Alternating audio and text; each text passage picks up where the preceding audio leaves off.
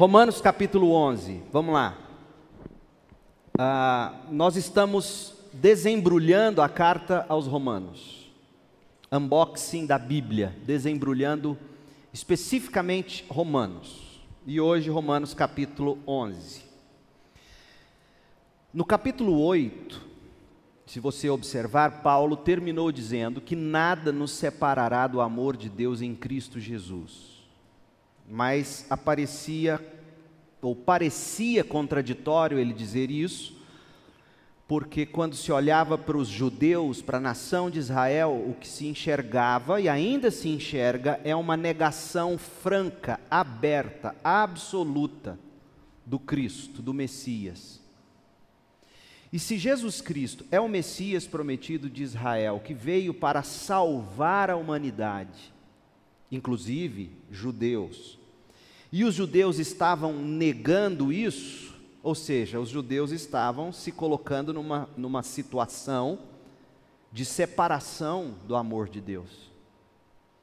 E aí, na cabeça de alguns gentios e judeus, isso estava sendo um problema. Espera aí, quem errou? A mensagem de Deus se equivocou?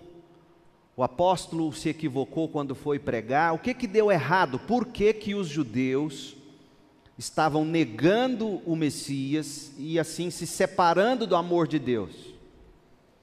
Porque se esse fundamento fosse quebrado, né, o amor de Deus por Israel, quem garante que Deus então ama também quem não é judeu e como que essas pessoas seriam salvas? Então Paulo precisou entrar nesse argumento nos capítulos 9, 10 e 11 se você depois fizer um teste, você vai verificar o seguinte: leia o último verso do capítulo 8 de Romanos e pule para o capítulo 12.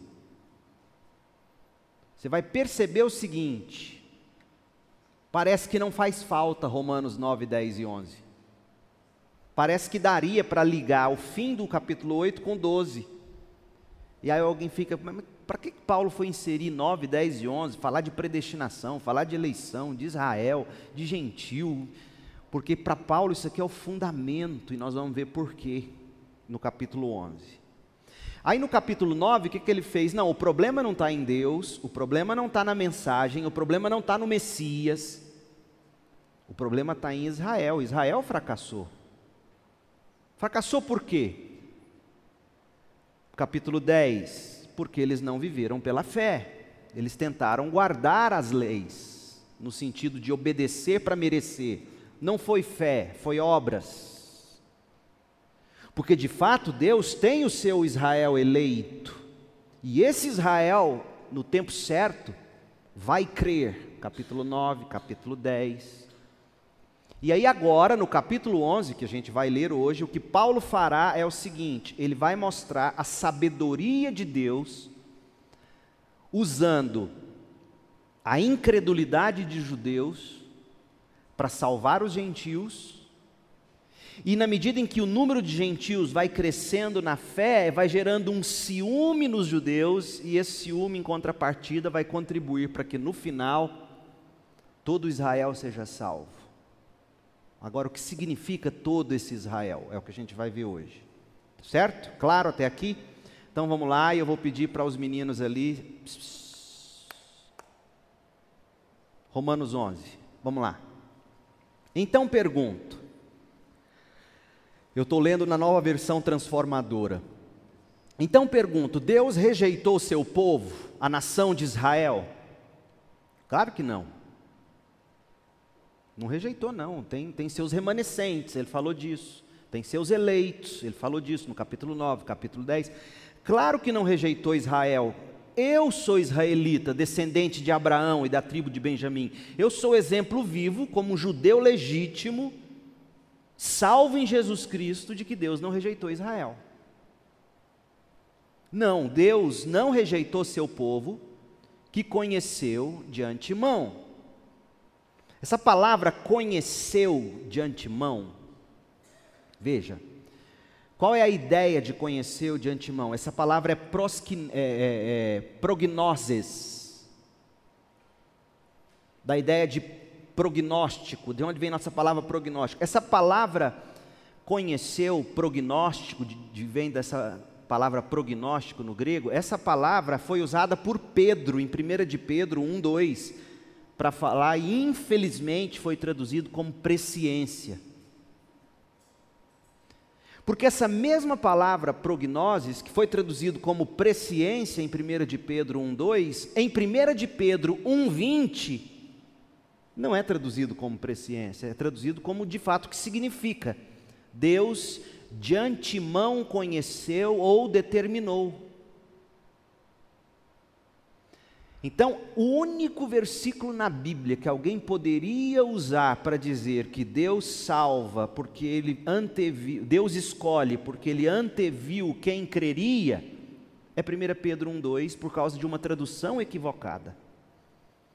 Não existe presciência na Bíblia no sentido de Deus ver quem vai crer. A presciência de Deus, pelo contrário, revela que não há um justo sequer que busque a Deus. A presciência de Jesus, em João capítulo 6, mostrou para Jesus que ninguém creria, e por isso vos digo: se o Pai não trouxer a mim, ninguém vem. Pronto, está resolvido.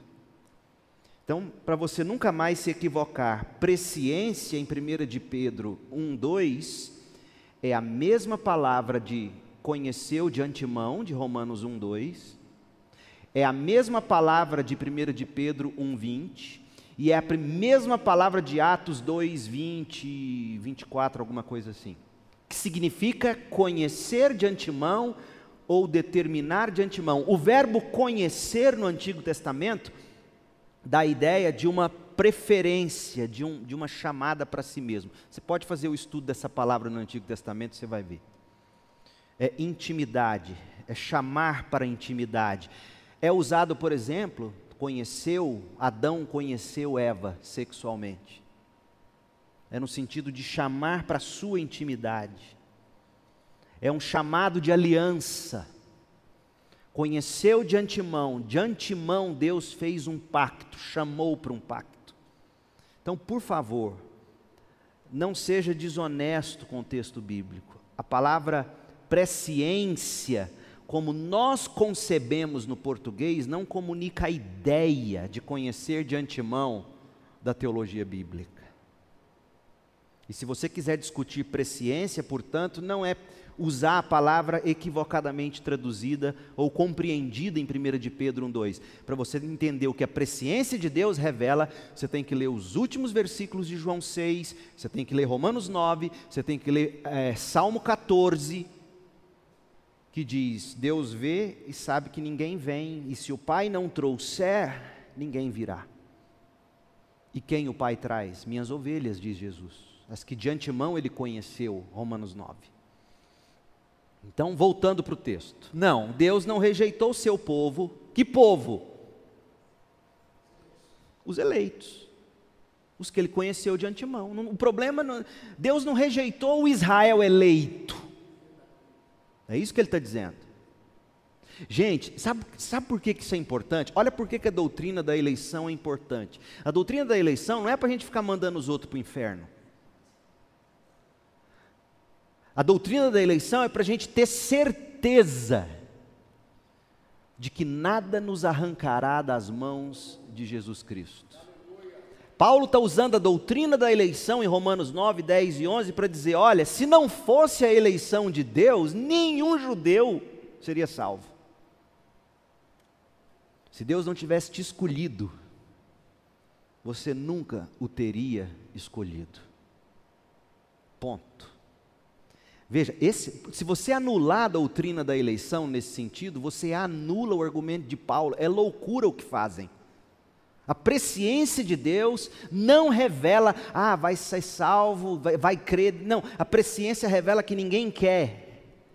E aí Deus, Paulo está argumentando. Então veja, o problema não está no Messias, o problema não está na minha mensagem, diz o apóstolo, o problema não está em Deus, o problema está na incredulidade dos judeus que tentaram viver por obras. Agora, aqueles que de antemão Deus conheceu, ah, esses vão crer. Deus é fiel e ele vai desenvolver todo o argumento agora. Veja, vocês sabem o que as Escrituras dizem a esse respeito? A respeito do que? daqueles que Deus de antemão conheceu. O profeta Elias se queixou a Deus sobre o povo de Israel, dizendo: Senhor, eles mataram teus profetas, derrubaram teus altares, sou o único que restou e agora também procuram me matar. E vocês se lembram da resposta de Deus? Deus disse: Ainda tenho outros sete mil que jamais se prostraram diante de Baal. Eu ainda tenho aqueles que de antemão eu conheci e que eu mesmo preservei. Isaías chama esse tipo de gente de remanescentes. Eu tenho os meus remanescentes. E aí, gente, Paulo traz essa doutrina para hoje. O mesmo acontece hoje, pois uns poucos do povo de Israel permanecem fiéis. Existe um pouco de judeu ainda crente escolhidos pela graça de Deus. Veja, de novo, a doutrina da eleição é a única garantia de que haverá salvação. Em nome de Jesus, não tenha medo dessa doutrina, é a garantia da sua salvação. Você é salvo porque Deus te escolheu, dê glória a Deus. Não entre em crise. Ai, se eu não fosse. Que bom você ter um pouquinho de medo. Se não fosse, você nunca ia querer. Ah, pastor, como é que eu sei se eu sou eleito? Você ama Jesus? Você quer Jesus? Quem não é eleito nunca vai ter vontade, vai continuar bem obrigado, sem Jesus. O mesmo acontece hoje, pois uns poucos do povo de Israel permaneceram fiéis, escolhidos pela graça de Deus. E se a escolha se dá pela graça de Deus, então não se baseia nas obras deles. Não se baseia em você dar conta ou não de guardar a lei. Olha que coisa linda. Não se baseia em você conseguir se manter puro o tempo todo, puro, puro, puro, puro, puro. Não, se, não depende disso. Não depende de você querer, não depende da sua força de vontade. E louve a Deus por isso, porque hoje a gente amanhece crente, amanhã a gente amanhece com raiva de Deus, depois de amanhã a gente não quer ler a Bíblia, depois de amanhã tem que ir no domingo, meu Deus mesmo. Não é assim o coração da gente? O mesmo escolhidos pela graça de Deus. E se a escolha se dá pela graça, então não se baseia nas obras deles, pois nesse caso a graça deixaria de ser o que verdadeiramente é, ou seja, gratuita e merecida. Portanto, a situação é esta: a maioria do povo de Israel não encontrou o que tanto buscava. A maioria. Mas uns poucos aqueles que Deus havia escolhido o encontraram, enquanto o coração dos demais foi endurecido. Aí está vendo? Então quer dizer que Deus endurece o coração de quem não é eleito? Sim, mas entenda o que Deus está dizendo. O que, que significa Deus endurecer o coração de alguém? Não significa Deus dizer, você não vai crer, tá? Não quero que você creia. Não, não é isso.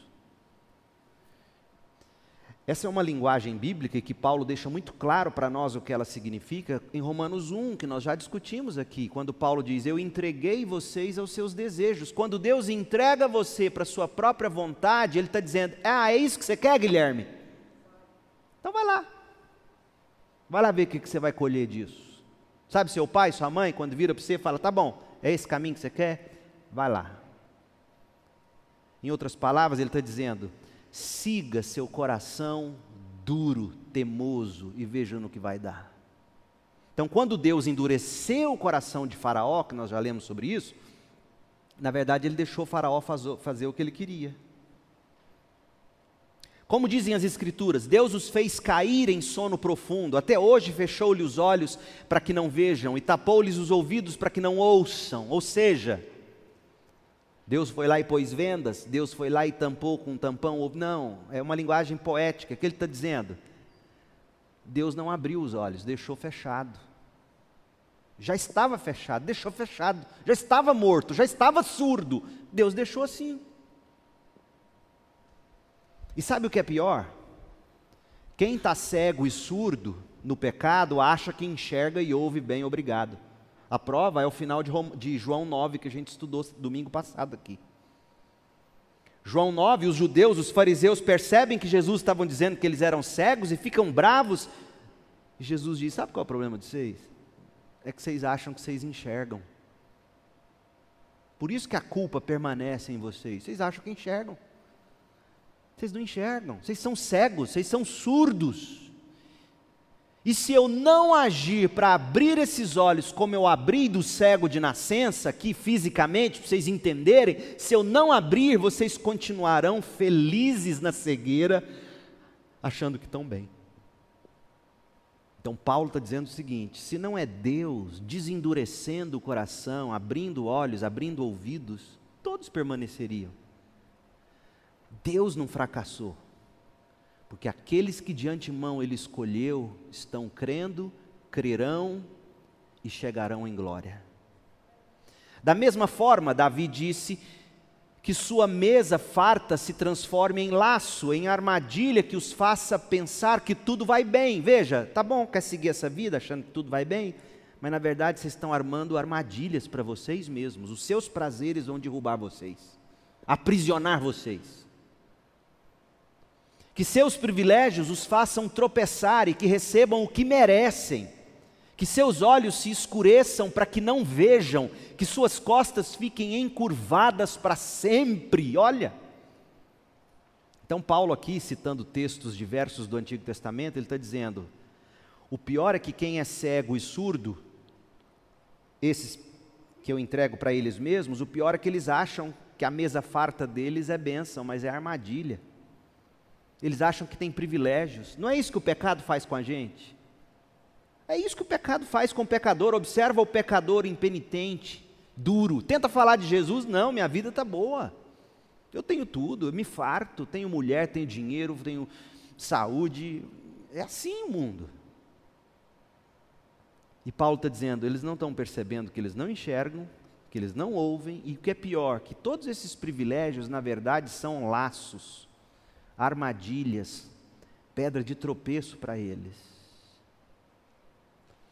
Aliás, tem um salmo que agora eu não vou me recordar a referência, onde o salmista diz que Deus pegou o povo de Israel queixoso no deserto e falou assim: e deu-lhes tudo o que eles pediram, mas fez definhar o coração. Meu povo, uma das maneiras de Deus derramar juízo sobre juízo na vida de alguém, tantas vezes, é conceder a prosperidade que o coração dele tanto quer. É isso que você quer? Tá bom. Mas lembre-se, é laço, é armadilha, é tropeço, escurece mais ainda seus olhos, ensurdece mais ainda seus ouvidos. Então, de novo, Paulo está dizendo: o problema nunca foi Deus, o problema foi esses, que Deus deixou entregues a si mesmos. Verso 11, Romanos 11, 11: Acaso o povo de Deus tropeçou e caiu sem possibilidade de se levantar? Claro que não. Foram desobedientes e por isso Deus tornou a salvação acessível aos gentios, para que seu próprio povo sentisse ciúme. Foi isso que aconteceu. Lembra de Jesus, quando Jesus começou a pregar para os para os judeus ali do templo, chegou num ponto que ele falou: tá bom, eu estou indo para as ovelhas fora daqui, estou indo para os gentios, vocês não me querem. Veio para que era seu, mas os seus não receberam.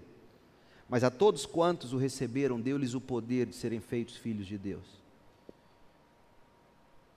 Então, o que Paulo está falando aqui, ouça bem para você não perder o raciocínio do apóstolo. O que Paulo está falando aqui foi o que Jesus falou em João 10, que nós vamos estudar domingo à noite, se Deus permitir, quando Deus virou e falou assim: Eu tenho outras ovelhas que não estão nesse aprisco.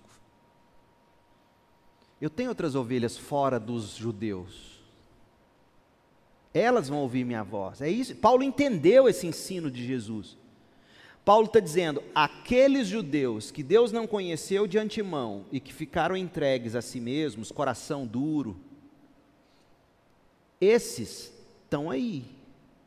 Isso fez Deus ir buscar as outras ovelhas dele, fora do aprisco dos judeus.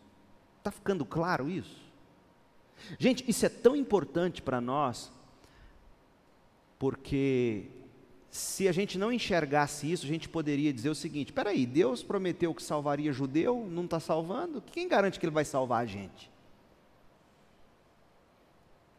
E aí, verso 13: Dirijo-me especialmente a vocês, gentios, e uma vez que fui designado apóstolo aos gentios, enfatizo isso porque desejo que, de algum modo, o povo de Israel sinta ciúme e assim eu possa levar alguns deles à salvação. Veja que Paulo não tem problema com a linguagem. Eu acho interessante, porque esse mesmo Paulo que falou da eleição soberana e eterna de Deus, falou assim: Eu vou levar alguns para a salvação. Ele não entra em, em discussões bobinhas, pequenininhas, de palavras, como a gente costuma.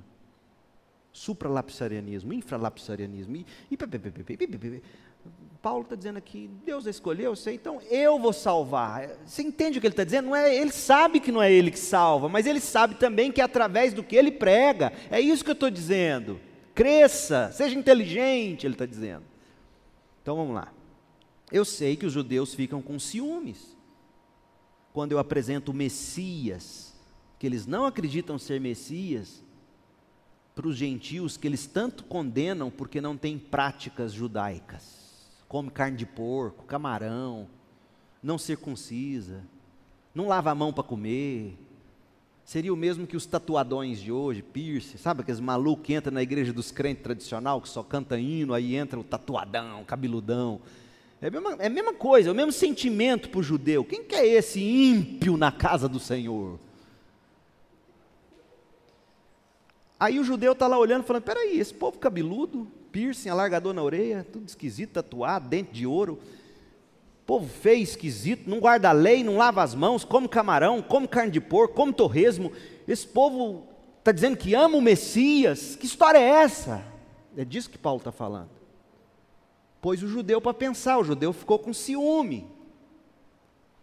Verso 16. Não, verso 15, perdão. Pois se a rejeição deles a rejeição dos judeus, possibilitou que o resto do mundo se reconciliasse com Deus, o resto do mundo somos nós, gente, sabia? Tem algum judeu aqui de linhagem abraâmica? Aqui só tem judeu, gentil, comedor de carne de porco e torresmo. Imagina a gente na mão desse judeu, nós estávamos lascados. Então, o que Paulo está dizendo para mim para você hoje é que, graças a Deus, a sabedoria de Deus, como Paulo vai terminar exaltando nesse capítulo, fez com que, quando o judeu de cara rejeitasse o Messias, Deus imediatamente fosse buscar nós, a gente, as ovelhas do outro aprisco, os gentios. E enquanto Deus está aqui salvando a gente e o judeu está lá com o coração duro, o judeu está começando a olhar: peraí, esse mundo inteiro agora está começando a seguir esse Cristo que eles chamam de Messias, que história é essa? Veja no que Paulo vai nos levar agora.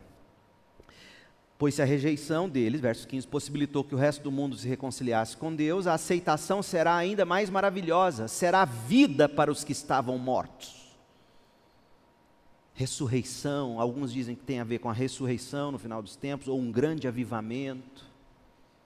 Se a parte da massa entregue como oferta é santa, então toda ela é santa.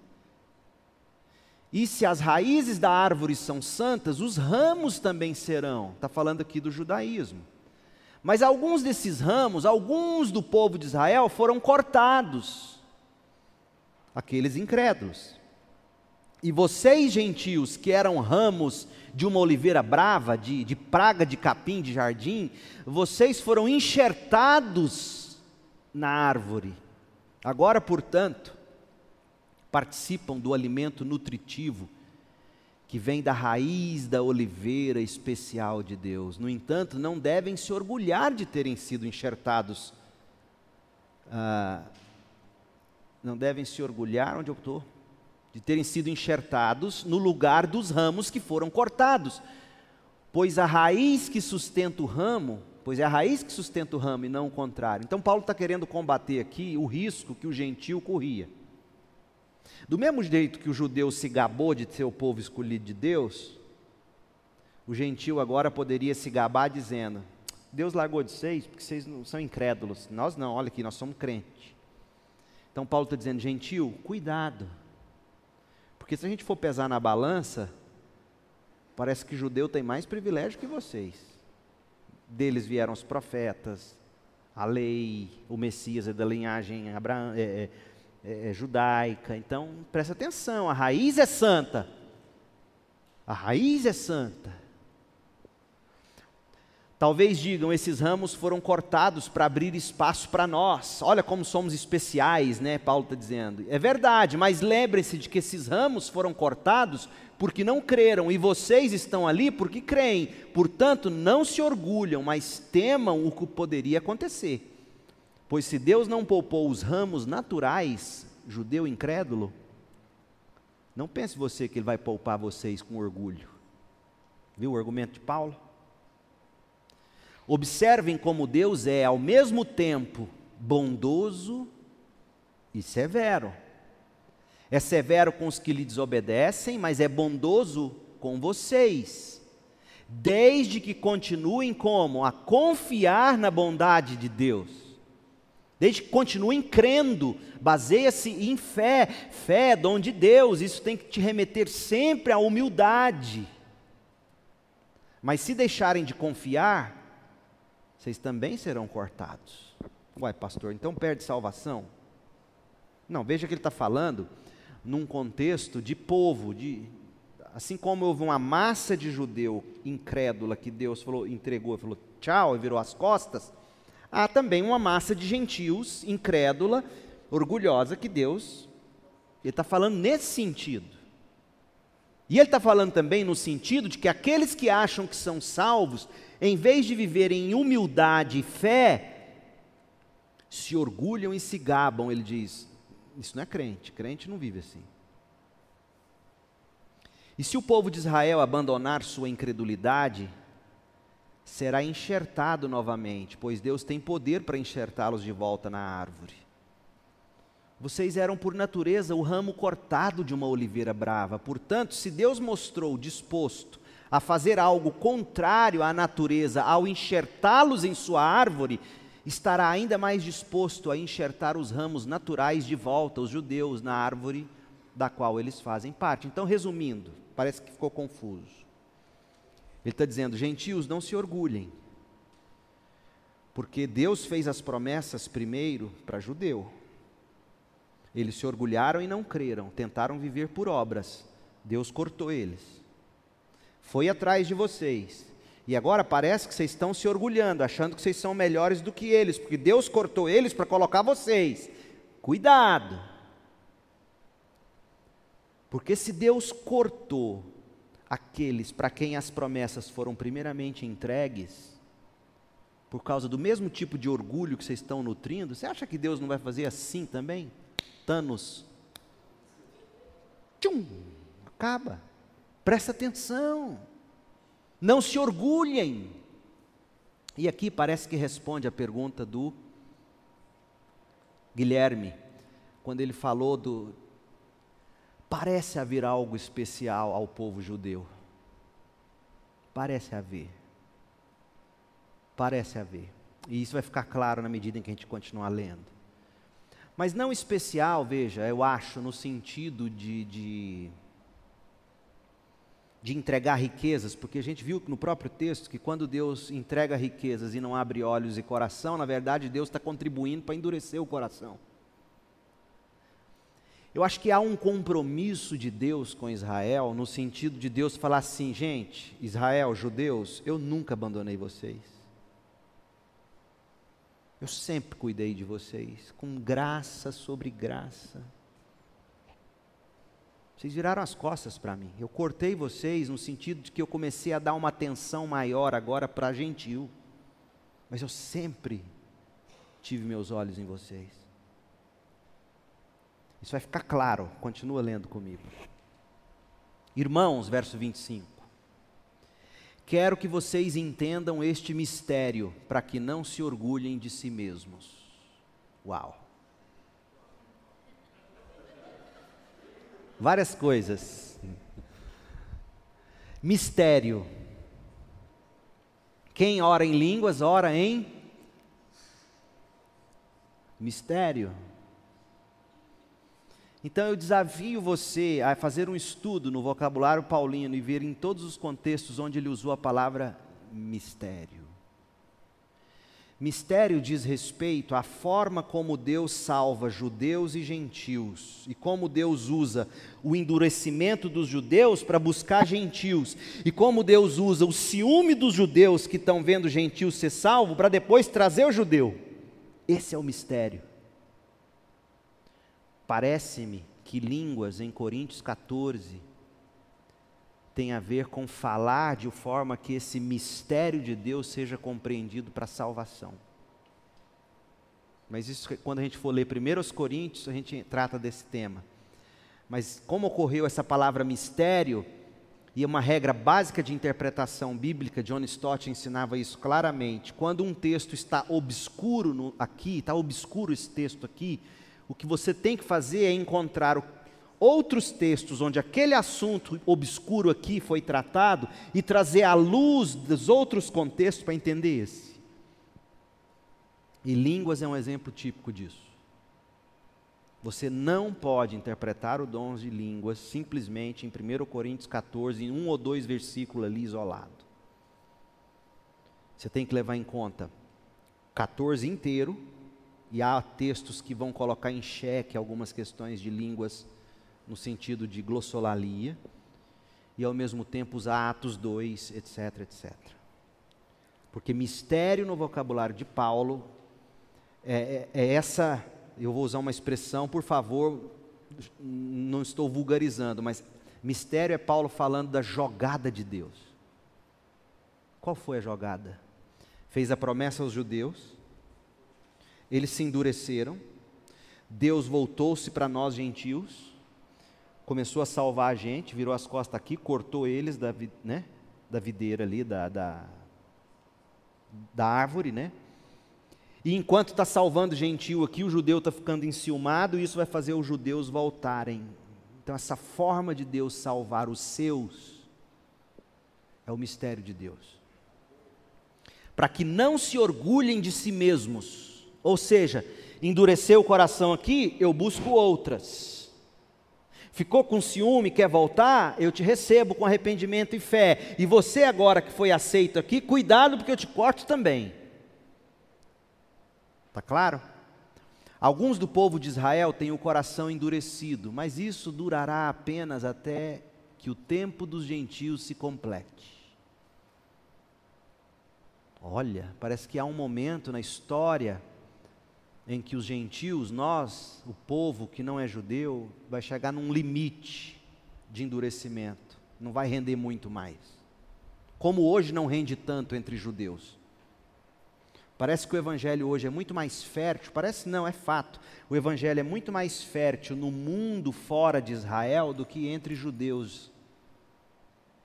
Mas vai chegar um tempo que isso vai ser o inverso.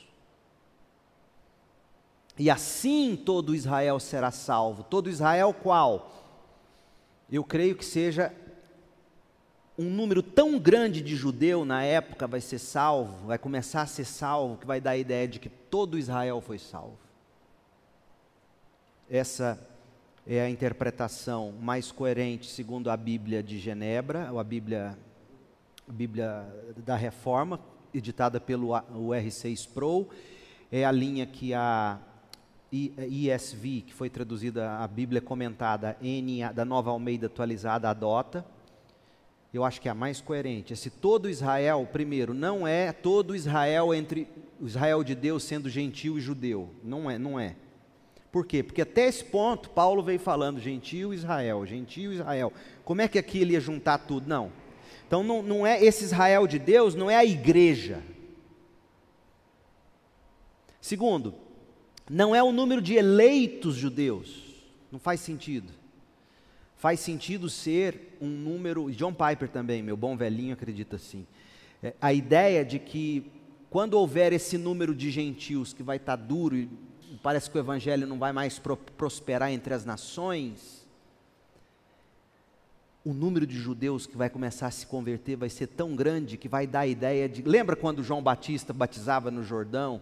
E a Bíblia fala que todos iam a ele. Vocês acham que era todos? Não era, mas é uma forma de dizer o quê? era tanta gente que a melhor forma de se descrever, falar, olha, Goiânia inteira estava lá. E a gente sabe que não é. Mas é a forma de dizer o quê? Muito, muita gente. Então é isso que Paulo está dizendo. No final dos tempos, e aqui eu não estou falando de, de, reino milenar, de sobe e desce igreja, esconde igreja, rebata igreja, derruba igreja. Eu, eu creio que nós estamos vivendo simbolicamente esse período. Eu sou amilenista nesse ponto, como um bom reformado, em teologia que sou. E no final dos tempos, logo antes de Cristo voltar definitivamente, vai haver um tipo de endurecimento em massa. O amor de muitos se esfriará, lembra? Jesus fala disso. E, e, vai haver algo no sentido de que Israel, os judeus vivos, vão começar a se buscar o Messias, o Cristo, de uma forma que todos vão dizer: Uau, Israel inteiro está convertendo. Essa é a ideia. Eu estou dizendo aqui que eu acredito que existe um plano especial para a igreja e um plano especial para Israel? Não. O plano é o mesmo desde o início: Cristo. E Paulo explicou para nós. Houve um endurecimento dos judeus. Graças a Deus, Jesus se voltou para nós, gentios. Os judeus estão ficando com ciúme. Vai chegar um ponto em que os gentios vão parar de crer, porque o amor de muitos esfriará. Nesse momento, o judeu vai começar a converter, então virá o fim. Aí diz: como dizem as Escrituras, o libertador virá de Sião e afastará Israel da impiedade. Haverá algo diferente tratando-se de Israel. Não estou não tô falando aqui de reconstrução de templo, de renovação de sacrifícios do Antigo Testamento, como alguns acreditam.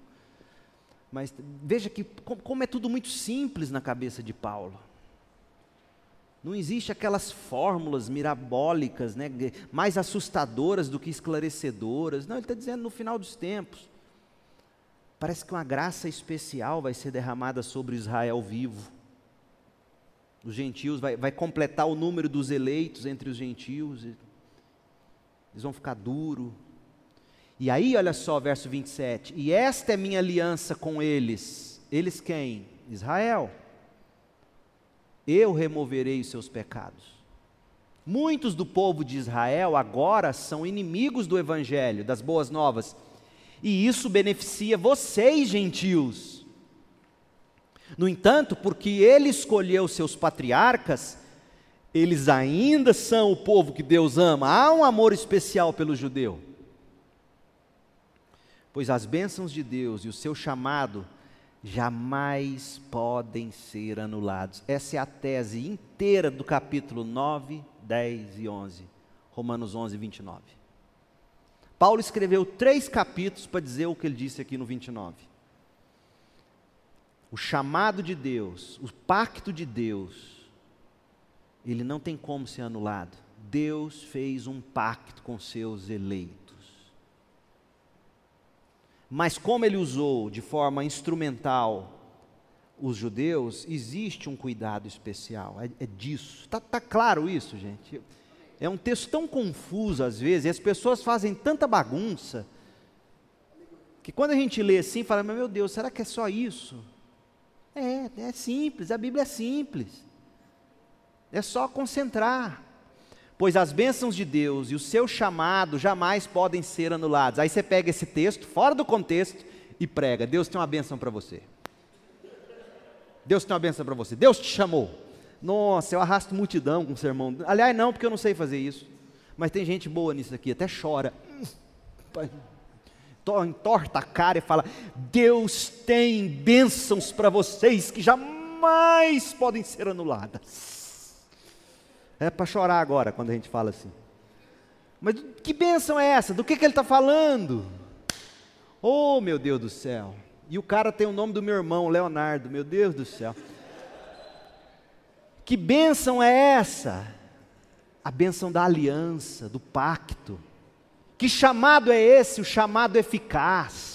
Aqueles com quem Deus fez um pacto antes da fundação do mundo, em Cristo Jesus, esse pacto não é anulado, e quando Deus os chama, minhas ovelhas ouvem minha voz e me seguem, é, é isso, é sua salvação.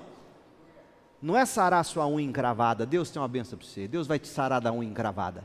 Não é isso. Em outros tempos, vocês gentios foram rebeldes contra Deus, mas agora, por causa da desobediência deles, dos judeus, vocês receberam misericórdia. Agora eles são os. Veja, Paulo fica até repetitivo. Tá bom, Paulo, nós já entendemos, mas ele quer deixar claro.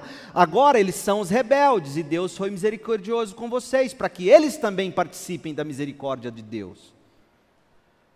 Pois Deus colocou todos, judeus e gentios, debaixo da desobediência, para que todos tivessem misericórdia. Para que de todos ele tivesse misericórdia, tanto de judeus como de gentios. Como são grandes as riquezas, a sabedoria e o conhecimento de Deus, é impossível entendermos suas decisões e seus caminhos. Sabe por que eu acho que Paulo diz isso aqui? Porque isso aqui devia ser muito ofensivo para um judeu. Imagina um judeu de carteirinha escutar Paulo colocando eles, mesmo que dizendo, ó, oh, Deus tem um carinho especial por vocês, judeus.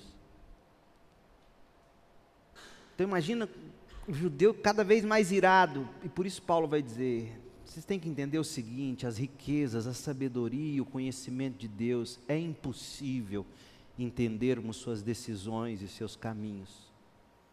Pois quem conhece os pensamentos do Senhor? Quem sabe o suficiente para dar conselho para Deus?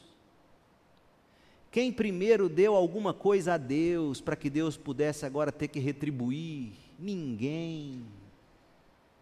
E aí Paulo termina: Pois todas as coisas vêm dele, existem por causa dele, são para ele a Ele seja toda glória para sempre. Amém. Que texto. Aí vem o 12: Portanto, irmãos, suplico-lhes, não vivam no pecado. E vem esse belíssimo capítulo 12 que a gente continua sexta que vem. Dúvida? Diga, Guilherme.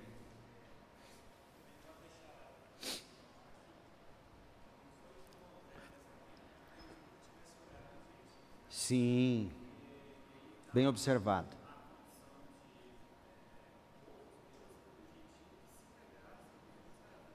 Bem colocado. Não é que o Antigo Testamento tivesse, já desde suas origens, desprezado gentios, etc. É fato. Mas quando a gente lê, por exemplo, o Antigo Testamento, a gente fica com a impressão de que a vida acontecia só ali em Israel. Aliás, se o judeu fosse um, um povo honesto de verdade, eles parariam para pensar: gente, a gente só é alguma coisa porque Deus foi lá e catou nosso pai Abraão do meio de uma bagunça. E quando Deus fez isso com nosso pai Abraão, ele falou: Olha, eu vou abençoar você, eu vou para que você abençoe as nações, as famílias da terra, gentios e judeus. Então, sim, Deus sempre teve olhos para as nações e não só para os judeus. E foi isso que os judeus, foi, foi isso que os judeus se esqueceram de, de, de observar e de ver, né? O que mais? Qual dos capítulos é mais difícil para a gente? O 9, o 10 ou o 11? Hã? O 9? Não, o 9 é o mais fácil, é duro de engolir. Eu disse isso. O, eu acho que o 11, ele, ele acaba. Por quê? Porque Paulo vai e vem e amassa e repete, e junta e cita. Eu acho que o 11 é o mais denso. Mas espero que tenha ficado claro. Diga, Marcos. Não, porque não é boa notícia. Boa notícia tem que fazer você dizer uau. Boa notícia tem que falar mesmo. Se é boa notícia, você não pode terminar assim, como a gente canta, né, domingo na igreja, viu? Seja bendito o Cordeiro que na cruz. Não é assim. Seja bendito o Cordeiro. Chora, alegria, né? Quer dizer, a verdade, né? Não dá para cantar hum, zen. Tem que ter fogo, gente. Tem que ter fogo. O que mais? Evangelho termina em doxologia. Dá para ter evangelho sem doxologia? Por quê? Porque evangelho é evangelho. E quem não entende, não vai doxologizar. Agora, quem entende o evangelho, canta. Ou se canta. Eu era cego, agora eu vejo. E aí vai. Que mais? É isso. Deus abençoe. Sexta que vem tem mais. E agora nós vamos comer uma jantinha. E por favor, deixem os seus cinco